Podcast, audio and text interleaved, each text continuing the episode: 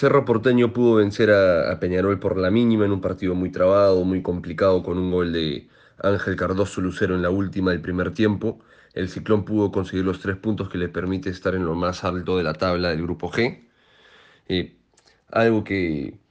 que venía siendo largo el proceso, ¿no? A Peñarol le costó muchísimo poder generar con tan pocos recursos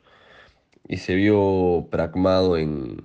tanto en el resultado como en el mismo trámite del juego. No, no pudo encontrar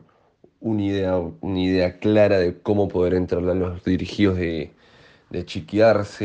eh, con rendimientos en particular muy bajos y sobre todo los cambios que no, no ayudaron a levantar el nivel, tanto Gargano, Beatri y entre otros no, no pudieron sostener algo que podía ser una tarea muy difícil de lograr en,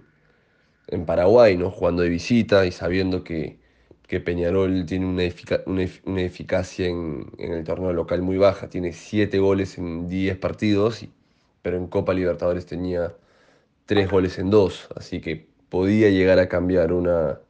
una secuencia del juego y sobre todo el proceso, lo que puede llegar a buscar a Peñarol tras la salida de, de varios jugadores importantes, ¿no? como Facundo Torres, Agustín Canovio,